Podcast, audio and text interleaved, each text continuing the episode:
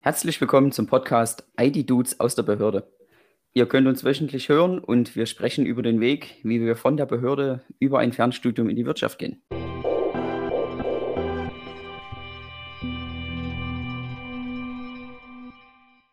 Ja, auch herzlich willkommen von mir. Ich bin Chris und ihr habt gerade Philipp gehört. Heute sprechen wir über das Thema Mindset und wir haben einen äh, Gast, der sich da nennt Danny und deshalb würde ich sagen, let's go.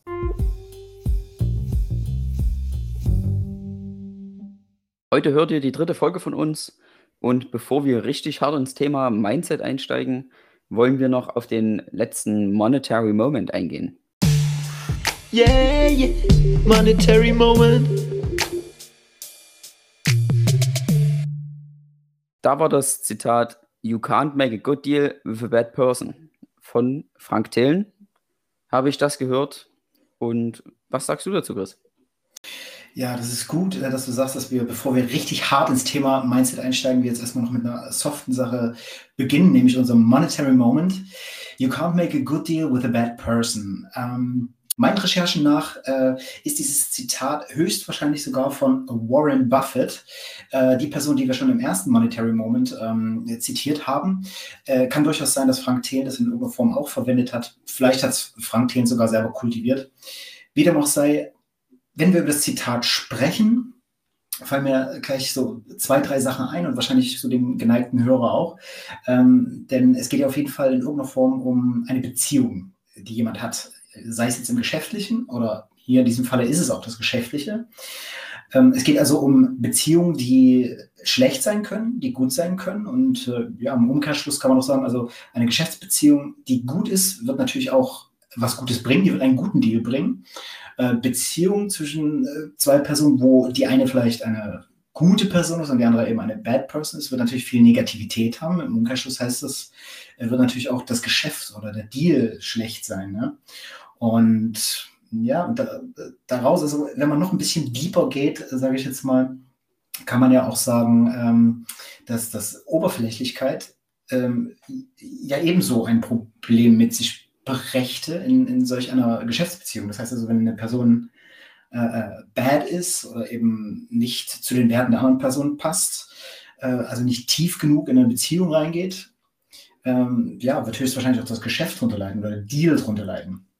Also immer wenn Leute im Prinzip äh, einfach unterschiedliche Werte haben und dabei eine Partei bessere und die andere schlechtere, wird das immer zu Negativität führen und äh, natürlich auch einen schlechten Deal mit sich bringen würde ich äh, so interpretieren. Das ist natürlich jetzt schon wieder äh, äh, zu deep vielleicht für den einen oder anderen, aber ich denke, das ist genau der Kern dieses Zitats.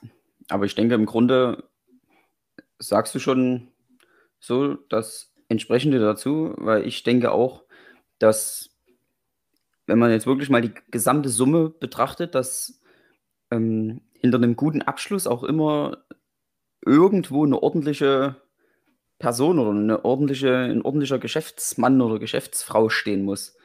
Also ich glaube, es ist erstmal zweitens, um welche Art Abschluss es sich da handelt, sondern im, also es steht auch nicht im Vordergrund, ob die Person freundlich oder nett ist, das meine ich damit gar nicht, sondern sie muss einfach das Geschäft verstehen und den Durchblick für die Firma haben und auch den, die Gesamtheit von dem, von dem Deal überblicken. Und ja, das denke ich, steht auch hinter diesem Zitat.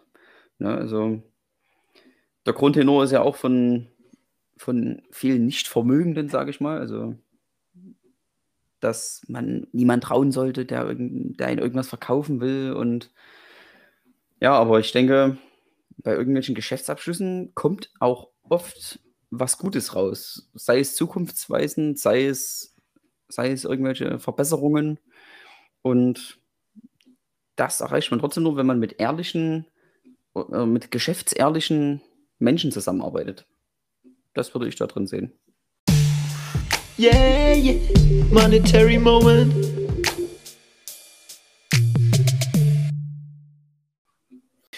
Absolut. Also ich denke, das ist auch eine absolut adäquate Einschätzung der Gesamtsituation oder dieses Zitates.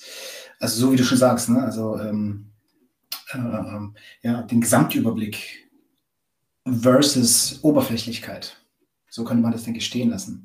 Und äh, da hast du jetzt auch schon so ein paar Sachen angesprochen, ähm, nämlich du hast die beiden Parteien angesprochen, ne? und ähm, wenn eine oder wenn beide Parteien den Gesamtüberblick haben, also auch ein Ges Gesamtverständnis ähm, dessen, was sie da tun geschäftlich, dann ähm, kann man auch sagen, sie haben eine einheitliche Denkweise, sie haben also eine gleiche Art zu denken, ein gleiches Mindset. Und ähm, bei diesem Begriff sind wir auch schon bei unserem heutigen Thema, dem Mindset, äh, in Bezug dazu auch das Mindset Changing. Und ähm, darum dreht sich es auch ein Stück weit heute in diesem Podcast. Denn bei uns ist es ja ähnlich gewesen. Also wir haben äh, beide äh, einen gewissen Prozess durchlebt, einen Prozess des Umdenkens. Ähm, das Umdenken im Sinne von, wir müssen unser Mindset ändern, unsere Denkweise ändern. Ähm, und ich würde jetzt einfach mal für uns sprechen, wenn wir beide mit dem Durchschnitt zufrieden wären, ähm, dann müssten wir uns solche Gedanken ja überhaupt nicht machen. Ja? Also Durchschnitt im Sinne von, was wollen wir erreichen, was wollen wir äh, in Zukunft erreichen? Reicht uns die Gegenwart oder reicht uns das Erreichte oder eben nicht? Ähm, aber wir haben unser Mindset geändert. Äh, also das passende Mindset ist, also meiner Meinung nach, das Wichtigste, wenn du über ja, gewisse feste Konventionen einfach hinausgehen möchtest, ne? wenn du mehr erreichen möchtest, den Durchschnitt überwinden möchtest. Ähm, und solche Gedanken, die beschäftigen uns ja den ganzen Tag. Und äh, so ist es ja auch bei Kaufentscheidungen, jede Verhaltensweise unseres, unseres Gedankenprozesses ähm, ist ja ein Teil dessen und entscheidet darüber, was wir machen und wie wir es machen, wie wir Entscheidungen treffen. Und äh, ja, nur mit diesen richtigen Entscheidungen und äh, vor allen Dingen auch mit der richtigen Motivation kommen wir dann dahin, wo wir hinwollen. Ja? Und wenn ich für uns beide sprechen darf, dann, also, also ich kenne dich ja auch so, ähm, ja, sind wir welche, die schon immer so ein bisschen ja noch über den oder über den Horizont hinausgeschaut haben und äh, um dann äh, noch weiter zu kommen als da, wo man ist, ähm, ja, braucht man einfach einen gewissen Wandel in seiner Denkweise, in seinem Mindset. So ist es. So ist es. Und wenn man auch keine Motivation mitbringt und einfach mit dem Durchschnitt zufrieden ist, dann, oder wenn wir auch damit zufrieden wären, dann könnten wir einfach in unserer Komfortzone bleiben, uns jeden Abend da mit Netflix bedröhnen lassen und einfach zufrieden sein. Aber genau da müssen und wollen wir ja raus. Wir wollen in, in eine gewisse Wachstumsphase kommen und die erreichen wir eben nur, wenn wir aus unserer Komfortzone aktiv rauskommen. Ja. Auch wenn es teilweise zäh ist, es ist manchmal anstrengend, teilweise ist es auch enttäuschend, wenn manchmal was nicht klappt, dann ähm, ja, sollten wir aber trotzdem bewusst in diese Wachstumsphase reingehen. Wir haben wahrscheinlich auch erst die Spitze des Eisberges mitbekommen, was Misserfolg angeht und was auch Anstrengungen angeht. Aber ich denke, wir ergänzen uns da schon ganz gut und jeder treibt den anderen dann mal an, dass eben was vorangeht. Genau. Und am Ende sollte es nicht klappen, dann müssen wir eben einfach einen anderen Weg suchen. Aber ich glaube nicht, dass wir so schnell aufgeben werden und uns in unserer Komfortzone zurücklehnen werden. Ich denke, wir werden da auf jeden Fall daran wachsen, an unserem Vorhaben. Und einerseits bin ich sehr gespannt, aber andererseits freue ich mich auch extrem drauf. Und ja, mögen die Spiele beginnen. Absolut. Ähm, um das nochmal kurz ins Gedächtnis zu rufen für unsere Hörer auch. Also einer dieser, dieser Milestones, ja, die wir auf unserer Entwicklung ja eigentlich machen wollen, ist, ähm, das haben wir ja letztes Mal schon gespoilert, ähm, dass wir gerne äh, äh ja, einen eigenen Webshop eröffnen wollen. Äh, da wird es um, um Lebensmittel gehen oder Genussmittel. Wer weiß, vielleicht werden wir es demnächst spoilern. I don't know. Ähm, ja, und wenn wir das Thema jetzt mal ganz kurz zusammenfassen, Mindset changing, Denkweise ändern, hat ja auch viel mit Positivität zu tun, mit Selbstreflexion, und einfach mit einer optimistischen Grundhaltung ähm, ja, seiner eigenen Persönlichkeitsentwicklung gegenüber. Dazu gehört natürlich auch immer äh, ein gewisser Erfolg. Und äh, dazu gehört aber auch bessere Beziehungen mit anderen Menschen, Geschäftspartnern, Freunden und so weiter und so fort einzugehen. Bessere Relations einfach ähm, herzustellen, zu knüpfen. Und ähm, ja, also ich kann auch immer nur sagen, Veränderung ist eigentlich ein Normalzustand. Und ähm, dementsprechend äh, Mindset changing ebenso. Ja, und deshalb, Boys and Girls, let's start with the interview. Interview mit den Dudes. Mit den Dudes. IT-Dudes. Wir haben heute einen Gast bei uns. Herzlich willkommen in unserem Podcast, Danny. Wir freuen uns, dass du da bist und wir kennen uns jetzt seit fast einem Jahr von der Fernuni. Und ich würde auch gleich das Wort an dich übergeben. Wer bist du und was machst du? Vielen Dank für die Einladung. Ich freue mich, dass ich bei euch Gast sein darf. Also ich bin Danny und ich studiere so wie ihr an der Fernuni Hagen Informatik im zweiten Semester. Ja, sehr cool, Danny. Also danke, dass du da bist und äh, du dir Zeit genommen hast für das Interview. Ähm, ja, das würde uns natürlich mal am meisten interessieren. Natürlich, wir haben das auch schon selber mal ein bisschen dargelegt, was unsere Gründe waren, äh, um Informatik zu, äh, zu, studieren. Was sind deine Gründe gewesen? Warum hast du dich und das weiß ich ja, du, du machst es ja auch so wie wir neben dem Beruf, ähm, warum du dich dafür Informatik entschieden hast. Ja, das ist eigentlich gar nicht so schwer, die Antwort. Also ich habe ich hab schon mal ein Studium in Mechatronik und Automatisierungstechnik gemacht.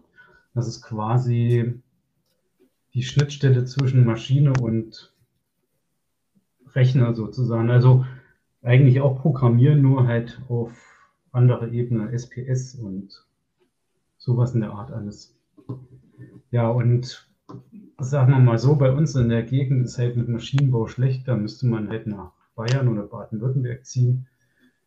Da bekommt man auch sehr viele Stellen, das ist gar keine Frage, aber halt hier ist halt das nicht so gut vertreten und deswegen habe ich gedacht, wenn ich Informatik studiere, kann ich das halt weitermachen und bekomme hier vielleicht auch noch einen anderen Job, wenn, wenn mal irgendwas schlecht laufen sollte. Ja, das waren jetzt so quasi die Gründe.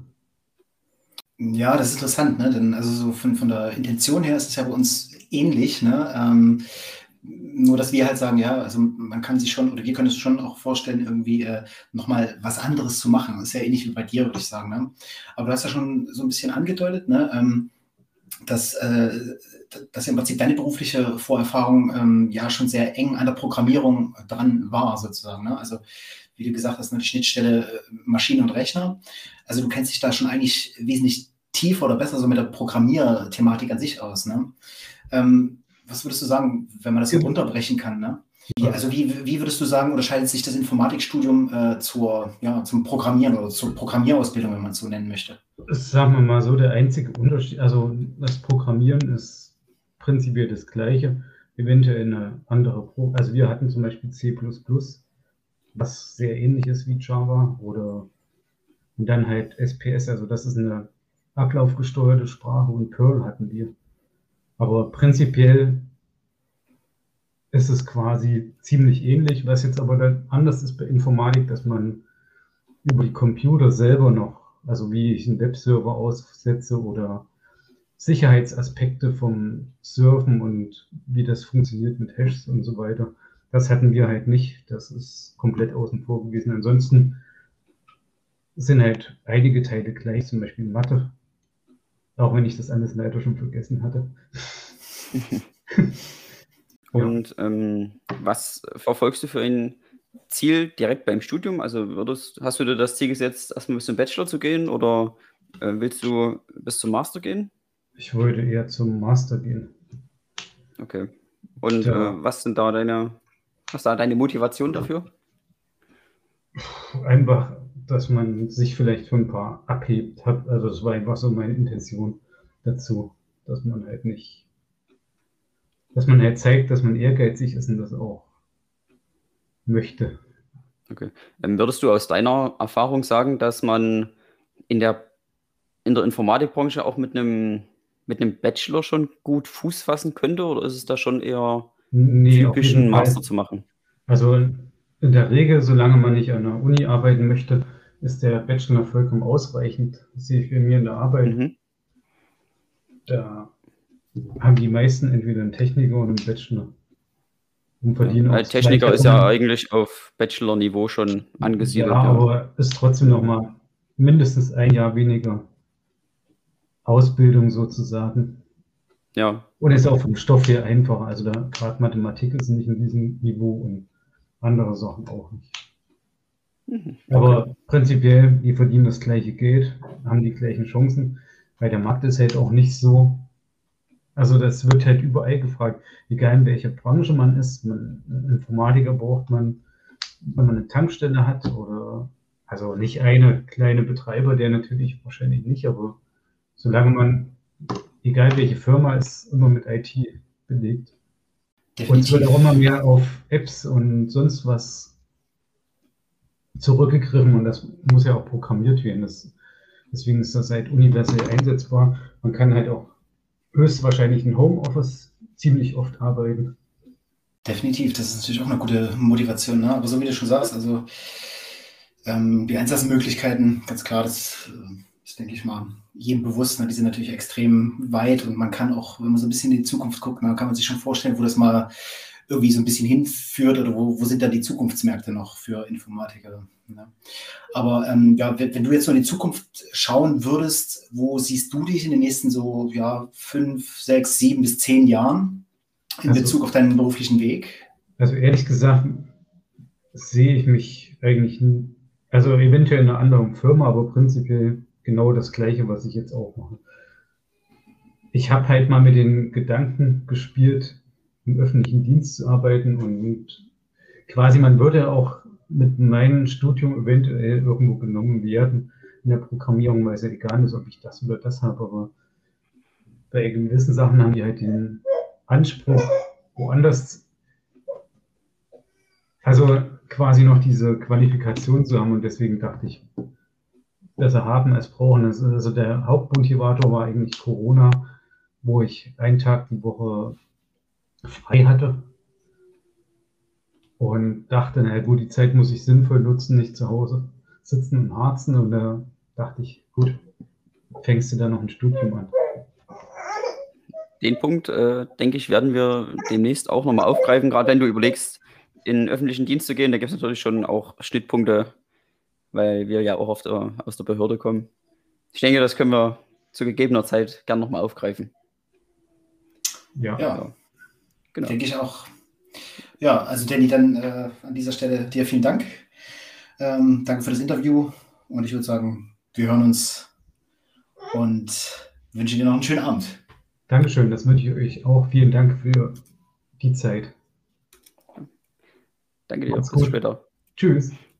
Ciao. Interview mit den Dudes. Mit den Dudes. IT Dudes. Uh, well, guys.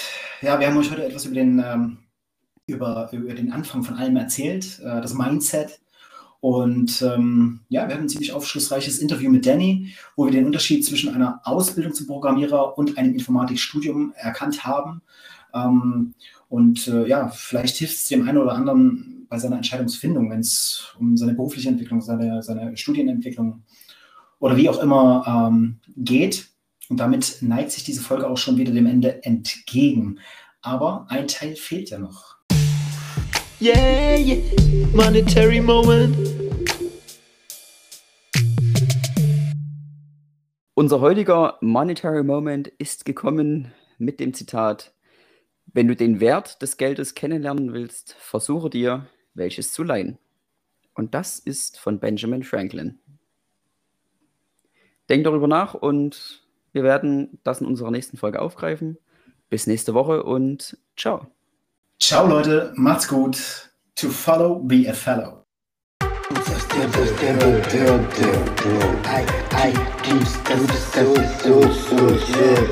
IT dudes,